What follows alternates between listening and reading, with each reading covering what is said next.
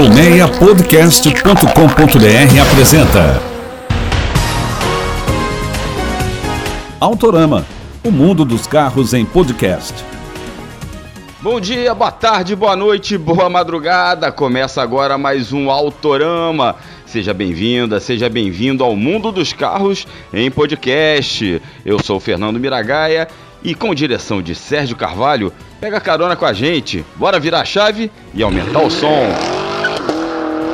O programa de hoje tem chegadas e partidas, tem novas versões bandidas, vamos dizer assim, do Cruze Hatch e do Cruze Sedan. A confirmação de uma picapona da Ram para o Brasil e a despedida de três carros, dois da Honda e um da Hyundai, que acabam de sair de linha. E tem retrovisor, com um bate-papo com o André Deliberato sobre o Fiat Uno.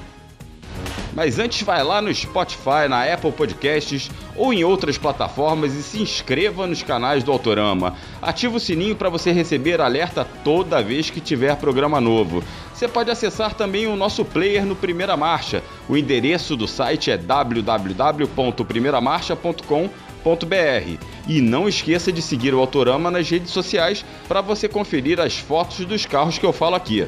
Sérgio, engata a primeira e vambora!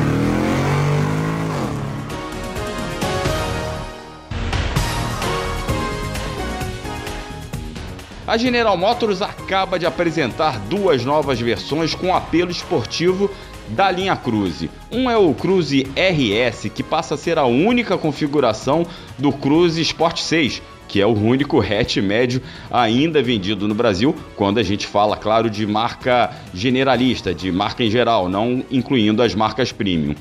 O modelo tem teto pintado de preto e, além disso, as rodas diamantadas, os frisos, o spoiler traseiro, a gravatinha e outros vários detalhes do carro são escurecidos. O outro carro é o Cruze Midnight, baseado aí no sedã. Como em outras versões chamadas Midnight da Chevrolet, que tiveram já temos essas versões no Tracker e no Onix Plus, há vários detalhes escurecidos também. E as rodas de 17 polegadas chamam bastante atenção porque elas adotam dois tons. As fotos desses dois carros e os equipamentos você confere lá no nosso Telegram. Tanto hatch como sedã continuam com o mesmo motor, 1.4 turbo de até 153 cavalos com câmbio automático de 6 marchas. O preço do Cruze Midnight fica em R$ 139.350, enquanto o do Cruze RS é de R$ 154.500. A RAM confirmou a venda da Picapona 3500 no Brasil ainda esse ano, conforme eu já havia comentado aqui no Autorama. O modelo vem para ser a topo de linha da marca no Brasil, ou seja, vai ficar acima dos modelos 1500 e 2500. Essa 3500 virá em versão única Heavy Dutch e olha o tamanho e a capacidade da bichona. 6 metros de comprimento e 3 metros e 80 centímetros de entre-eixos. De uma roda a outra, de um eixo a outro, a Ram 3500 é maior que um Renault Kwid, isso mesmo. O motor turbo diesel fornecido pela Cummins gera 377 cavalos de potência e o torque é de 117 kg força motor. Dessa forma, a picape tem capacidade de carga de mais de 1.700 kg e capacidade de reboque que passa das 9 toneladas. Agora, o preço também será colossal. Quando chegar lá em meados do ano, facilmente a 3.500 vai passar do meio milhão de reais. Por falar em preço, você já sabe que a melhor e mais completa plataforma de preços para você descobrir o valor do seu carro, seja ele zero, seminovo ou usado, é na KBB Brasil. Acesse lá www.kbb.com.br. Bem, uns chegam e outros se vão. A semana foi marcada por despedidas de carros importantes no Brasil. Começamos pela Honda, que deixou de produzir dois modelos quase que simultaneamente, o WRV e o HRV. O WRV já era esperado. O crossover compacto usava a mesma base do Fit, que deixou de ser produzido em dezembro de 2021. Lançado em 2015, chegou a ser remodelado no fim de 2020 e era vendido em três versões, mas vendia bem pouco já. O HRV, por sua vez, não vai subir do país não, calma. Essa atual geração é que já começou a ser descontinuada para dar lugar a uma nova geração, que eu já falei aqui no Autorama, que chegará no segundo semestre. Será maior, mais equipada, com motor 1.5 aspirado com injeção direta e 1.5 turbo que equipa versão, a versão topo de linha atual. O HRV novo terá aquela missão árdua, terá de brigar tanto com os SUVs compactos como com a turma de SUVs médios, Jeep Compass, Toyota Corolla Cross e Volkswagen Taos. Lembrando que a Honda lançou recentemente a nova geração do City Sedan, vai lançar em março o City Hatch e, que deixou de produzir no ano passado, além do Fit, o Civic. Os dois aí, o Fit e o Civic, têm uma nova geração lá fora e vão chegar aqui importados, só que em versões específicas. O Fit será elétrico e o Civic híbrido.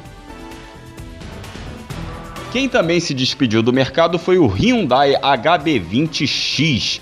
Era a versão aventureira do hatch, que foi lançada em 2013 e só usava motor 1.6, era a única da linha que usava motor 1.6, mas também vendia muito pouco representava pouco mais de 10%, chegava ali uns 11%, representou isso nas vendas totais do HB20 no ano passado. Então, é um hatch aventureiro que se vai também no início de 2022. Por falar em despedidas, hoje tem quadro retrovisor com meu amigo André Deliberato. Lembrando que o retrovisor agora será apresentado sempre no último programa de cada mês. André, muito obrigado, seja bem-vindo a mais um Autorama e ao primeiro retrovisor de 2022. Fala galera, tudo bem? Mais uma vez, obrigado pela oportunidade. É um prazer estar aqui falando com você e com todos os ouvintes. E hoje eu trouxe para a gente conversar, Mira. A gente vai conversar mesmo, como se fosse um papo de boteco. A história do Fiat Uno, que é um clássico, né? Um carro que fez muita história no Brasil e que se despediu do nosso mercado recentemente. Pois é, foi o último ano, né? Ganhou uma série limitada, tchau. A gente noticiou aqui no Autorama. Vai deixar saudade. E eu vou voltar lá em 84, quando eu era moleque, tinha meus 13 anos. E eu lembro que a chegada do Uno foi bem. sacudiu o mercado, assim, principalmente o segmento de compactos. A gente tinha alguns carros lá, mas porque a Fiat, que tinha nem 10 anos de Brasil né, completos, ela resolveu trazer o Uno, que era uma, um projeto global, e o Uno era revolucionário em todos os sentidos, né, André? Tinha um coeficiente aerodinâmico absurdo, tinha um aproveitamento de espaço que o Uno tinha, nenhum compacto tinha, né?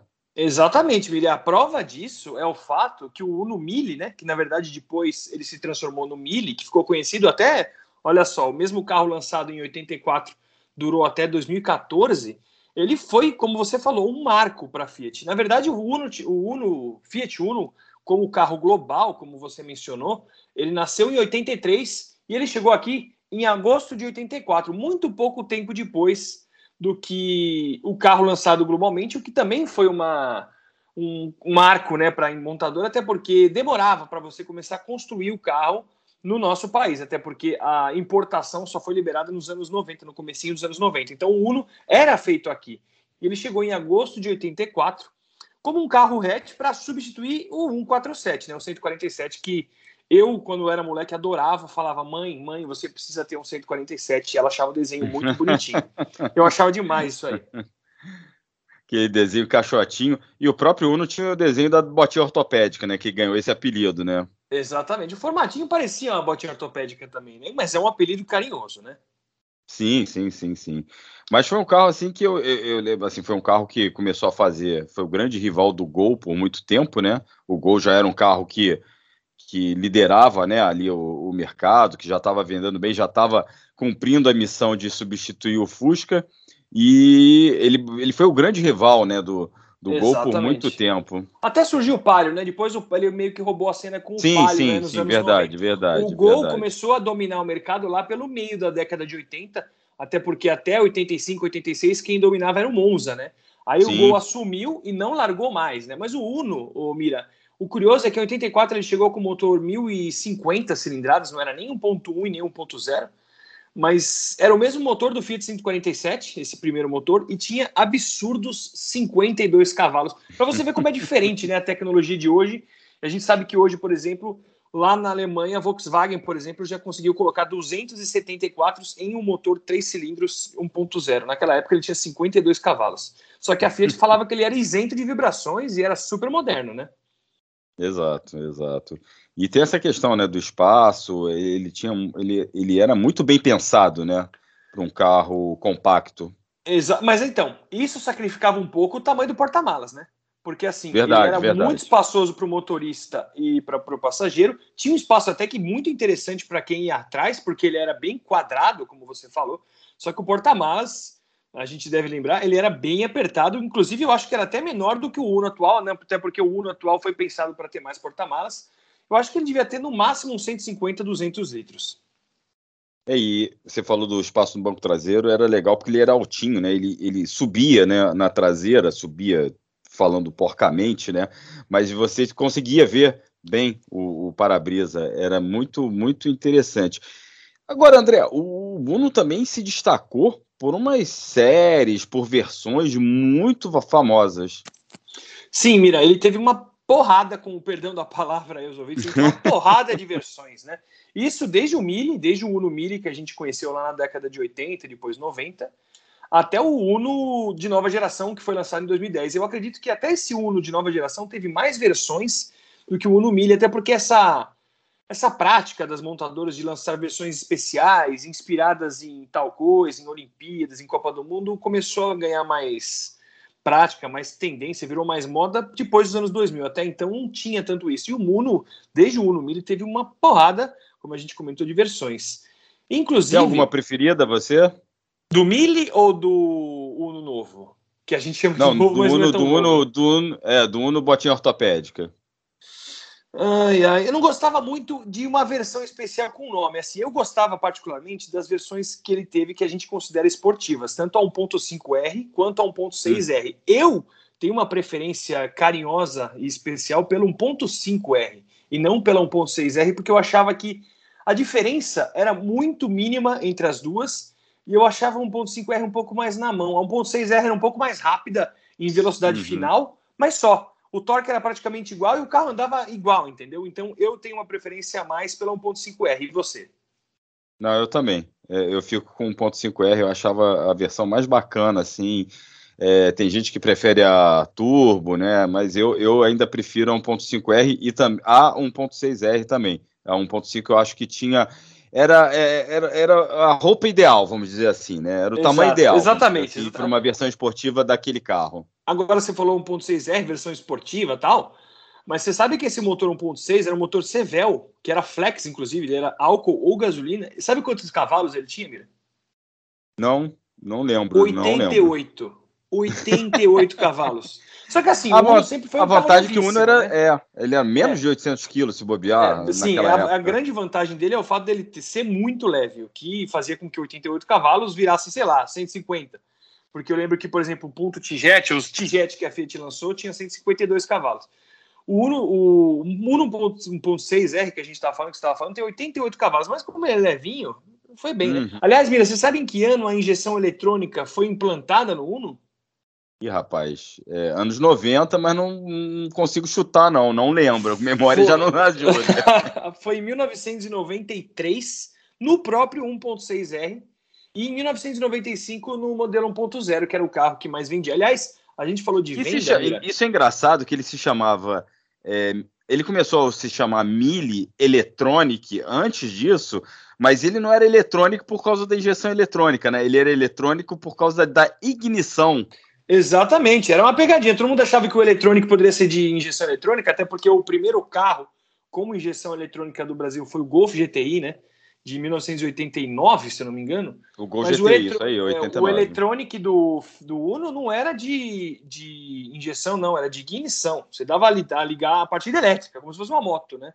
Exatamente. Então o Uno só foi ganhar a injeção eletrônica no 1.0 em 95. Olha que coisa. E o, e o quatro portas foi de 1992. Até então só tinha Uno duas portas. A galera pensa que o Uno Mille é esse fenômeno, que na minha opinião o Uno Mille era um belo carro desde sempre, mas não, ele foi ganhando um monte de incremento com o passar dos anos, né? Com a idade. Foi ficando mais velho, foi ficando melhor.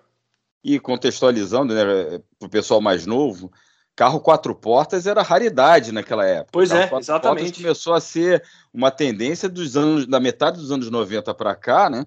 Porque antes a gente achava, o pessoal falava que era carro de taxista, o carro de patrão, ou era só sedã grande que tinha quatro portas como Opala. Quatro carro, carro quatro portas era muito raro no segmento de compactos. Hoje não tem mais carro é, então, hoje, acho que hoje não existe mais nenhum carro com quatro, zero quilômetro, quatro portas no Brasil. Que eu lembre, não, até porque o Mob. Duas portas, duas portas. E o Quid estão custando 65 mil, não tem mais, né? Quatro, duas portas, né? Desculpa, exato. Não, não. Acho que agora é só tem, quatro não... portas, né? Isso, isso. Só não tem mais duas portas, acabou. Acabou. Agora esse é Saci Pererê. É, agora Mula sem cabeça. Ô, Mira, a gente falou do, das vendas do Uno. Uma coisa muito legal é que ele foi, ele, ele foi criado para ser um carro econômico, barato e prático, né? Até porque ele substituía o 147. No primeiro ano de vendas dele, isso é um número muito legal, que foi em 1980, o primeiro ano cheio, né? Que foi em 1985, uhum. ele vendeu 100 mil unidades. Tem noção? Nossa, 100 mil era, unidades. Era coisa pra caramba. Na é, época era uma, coisa pra um gol, caramba. Foi um gol, foi um gol muito tinha um bem mercado compasso, bem menor do que o de hoje. Fiat, é, então. Era um mercado menor. Não tinha carro importado. Tudo bem, não tinha carro importado. Também não tinha muitas opções, né? Mas, pô, 100 mil unidades em um ano é muita coisa, né? Agora, André, o Uno mudou, é, quer dizer, ele começou a tomar outra função na linha da Fiat a partir dos anos 90, até porque o mercado foi mudando. Mas ele é um fenômeno, como você bem é, é, explicou, porque ele conviveu com seus pseudo-sucessores, né? o Palio, o Palio de, de primeira geração e o nosso Palio brasileiro de segunda geração, enterrou os dois, basicamente, e continuou. Acabou saindo por uma posição mais estratégica da, da, da Fiat, porque assim, não dava nem para falar que não dava para botar um airbag ABS no Uno, porque a gente já tinha o projeto, se eu não me engano, do Fiorino, que era exportado para a África do Sul, ele era exportado com ABS, com airbag duplo. E era a mesma base do desse Uno. Estou falando do Fiorino antigo, tá? Sim, gente? sim, sim. Não, ele, ele então foi... ele foi para uma estratégia mais da marca, porque é, ele poderia foi. sobreviver. Poderia, poderia. Mas assim, eu, eu penso que às vezes, Mira, se a gente fizer uma analogia da história do Uno, é uma analogia meio triste. Porque para para pensar, o Uno nasceu em 84, ele viu o Palio nascer, ele viu o Palio morrer. É como se, é como se fosse uma pessoa que tivesse visto o filho nascer e o filho morrer, de tão velho que ele era. Sabe o Sim, curioso caso de Benjamin Button? Uhum. Tem até, um filme, tem até um filme recente que é uma outra analogia que chama A Vida de Adaline. Não sei se vocês já viram, que é com aquela atriz Blake Lively, que é a mulher do ator que faz o Deadpool. Ela faz um filme de 2015, esse filme, Mira. E nesse filme, Mira, é muito curioso porque ela tem. Eu vou dar spoiler, tá, gente? Ela sofre um acidente de carro nos anos. É, assim, no começo do século 1900. É muito legal esse filme. É um romancezinho é, de chororô, assim, para ver com, com a mulher, com o marido, enfim. Mas, assim, é um, ela sofre um acidente de carro no começo do século 20 e ela leva um choque e o coração dela para por alguns segundos e ela volta com esse choque. Cai um raio no carro. E aí ela para de envelhecer. E ela passa o século 20 inteiro com a mesma idade com a mesma idade, até chegar a 2015. E nisso, assim, ela tem uma filha, a filha dela é pequena, a filha dela cresce, a filha dela fica idosa, a filha dela começa a se passar por avó dela, até que ela se apaixona por um cara, só que assim, todo cara que ela se apaixona em toda a cidade que ela mora, ela foge, porque ela é a mesma pessoa, ela não envelhece. E ela conhece um cara que é filho de um cara que ela se envolveu nos anos 60. Olha que curioso. Nossa. E ela decide não fugir mais. Quando ela decide não fugir mais, ela faz um retorno na estrada, sofre um outro acidente e cai um raio de novo. Na verdade, não cai o um raio ela morre de novo e um desfibrilador, um desfibrilador da ambulância renasce ela, né? Recupera ela, ressuscita ela. E nesse des, nessa desfibrilada, ela recupera a velhice, ela começa a envelhecer. Ela vê no, na última cena, inclusive, do filme, ela cai um, tem um fio de cabelo branco. Então é muito curioso, né? Porque passa a vida inteira, a filha dela é uma criança, depois uma adulta, depois uma senhora. Então é mais ou menos a história do Uno, né? Ele viu uhum. o Palio nascer e viu o Palio morrer, né? até porque o. E viu, Uno e viu uma segunda geração, ele já se chamava Mille, e viu uma segunda geração, um projeto brasileiro, né, que é o único quadradinho que a gente se despediu recentemente, do qual a gente se despediu recentemente. Exatamente. Então, é uma, é uma história muito longa, assim, o, o Mille, o Uno Mille e o Uno que a gente se despediu recentemente, que é muito curioso o nome da versão de despedida, que é tchau, né, em italiano, uhum. mas é tchau, é, é um dos carros com a maior longevidade que, que a gente já teve no mercado, assim como o Gol, assim como o Suzuki os outros carros, o próprio Land Rover Defender é um carro com muito tempo. Então, teve muita versão, teve muito motor, é, teve muita história, né, Mira? Sim, sim, o carro foi. É, esse novo, essa nova geração foi lançada em 2010. Fez Exatamente. Um, fez um sucesso bacana. Era um carro interessante, claro que tinha seus defeitos, é, principalmente em termos de, de, espaço. Ele não tinha nada a ver com o Uno que a gente. A concepção do Uno, do primeiro Uno, mas era um carro bem. Para o que a Fiat queria naquela, naquele momento, era um carro que cumpria bem o seu papel. Teve motor 1.3 Firefly, é, e 1.0 Firefly também, teve versão Way, teve versão Sport, teve uma versão Cabriolé que você dirigiu, mas que ela nunca foi lançada. Conta isso Nossa, aí pra gente. Ah, mira, essa foi uma das experiências mais legais. A Fiat levou a gente para andar num cartódromo com aquele Fiat Uno Cabrio, que foi um protótipo que eles criaram para o salão do automóvel, se não me engano, foi de 2010. E eles acabaram apresentando esse carro em vários outros salões depois, mas foi um protótipo que tinha um motor 1.4 turbo do ponto T-Jet, de 152 cavalos. Então você imagina, um carrinho Nossa, que pesa naturalmente, sei lá, uns 950 né, quilos, sem a parte de cima. Então você já tira aí uns 100 quilos, vai, 100, 200 quilos. E com um monte de reforço para melhorar justamente a pegada dele na pista, para fazer curva. Era muito legal, era muito legal. Eu lembro que até hoje, quando eu cheguei na, na pista, eu, fui, eu era o primeiro jornalista a testar o carro. Isso acho que era no final de 2010, um pouco antes do salão, enfim ou no começo de 2011, eu não lembro a data exata. Quando eu cheguei, o, o pessoal da engenharia da Fiat chegou para mim e falou assim: André, pega meio leve, porque a gente não tem reposição de pneu e tem outros jornalistas para andar. Você acha que eu peguei leve? Eu não tava nem aí. Aí é um problema que não é meu. Arrumem pneu. Eu queria aproveitar e foi muito legal. Muito legal mesmo. É, esse, esse Uno também, claro que como a gente falou, né, era outro projeto, era outra ideia, mas ele fez bonito também. Sim, sim, Mira, realmente, esse, essa nova geração do Uno, que durou de 2010 a 2021, né, foram 11 anos, era um carro com uma outra pegada, era uma outra proposta em relação ao Uno de primeira geração, ao Uno quadradinho, embora os dois fossem compactos de entrada, né, subcompactos. Embora muita, a gente sabe que o Uno até hoje tem um subcompacto menor que ele, que é o Mob. Mas o Uno de nova geração era um carro mais apertado, o Uno antigo era mais espaçoso e que tinha mais possibilidades, mais é, ele via mais a, ele queria mais economizar combustível com motores mais econômicos do que o Uno Mille, embora o Uno Mille fosse um fenômeno também de consumo, né? Era um carro com uma outra proposta, com mais cuidado, até porque o Mille era um tanque de guerra, né? O que a gente já viu de vídeo de Mille subindo é, estrada de terra que tem um monte de picape que não sobe. Então o Mille era um tanque de guerra, o Uno era um carro mais para cidade, um carro mais não vou dizer essa palavra porque essa palavra poderia pegar mal e soar de uma conotação diferente, mas era um carro mais fresco do que o Uno Mille, que era mais raiz. Né? Era um carro mais Nutella, né, Mira? É isso, sim, mas não sim. foi um carro com uma, com uma história realmente muito bonita no Brasil. Cara, e provavelmente muita gente vai se identificar com esse episódio, que muita gente tem lembrança do Uno. Eu mesmo tive um Uno lá para os anos 2000, mais ou menos 2001. Eu tive um Uno 1.3 88 a álcool. O carro era uma delícia, uma delícia. Isso eu estou falando de um carro que eu já, já tinha, estava na é, já tinha de uso na época 13 anos, 14 anos, e o carro andava bem, robusto, espa é, espaçoso. O único defeito é que não tinha ar-condicionado. E para o Rio de Janeiro você sim, sabe que sim, é sim, quase, exatamente. É, é, é, terrível, né? É, e, infelizmente me roubaram esse carro, mas esse carro. E o porta-malas, né? Eram os dois únicos defeitos, é, né? Naquelas épocas o carro não tinha tanto ar-condicionado como hoje é obrigatório, né? E o porta-malas uhum. dele que não era muito grande, mas até aí para um casal solteiro tá ótimo. Pô, André, bacana aí a gente ter batido mais esse papo, esse retrovisor aí, pegando aí o, o gancho, né, carona, no Uno que se despediu, encerrando uma história aí de sucesso. Claro que a primeira geração foi um estrondoso sucesso, mas a segunda geração não fez feio. E é um, um carro que vai ficar marcado na história dos grandes sucessos automotivos do Brasil. Um Uno de primeira geração, um dos grandes sucessos da Fiat né, no mundo. E eu te agradeço aí mais uma vez por trazer essas memórias aí. E tem uma coisa muito legal, né, Mira? Assim, o Uno é um nome muito mais especial, muito marcante para Fiat. Quem sabe daqui, sei lá, uns 20, 30 anos, não surge um carrinho elétrico com o nome Uno de novo, né? Olha, é bem provável. Não duvido, não, não, duvido, teve, não, viu? Teve, a gente teve onda retrô aí com o Cinquecento. Quem sabe? Exato. Né? Mustang voltando, Mustang elétrico. Voltando. O Uno, quem Isso. sabe daqui uns 20, 30 anos. A gente vai estar tá vivo para ver, espero, né? Tomara, tomara.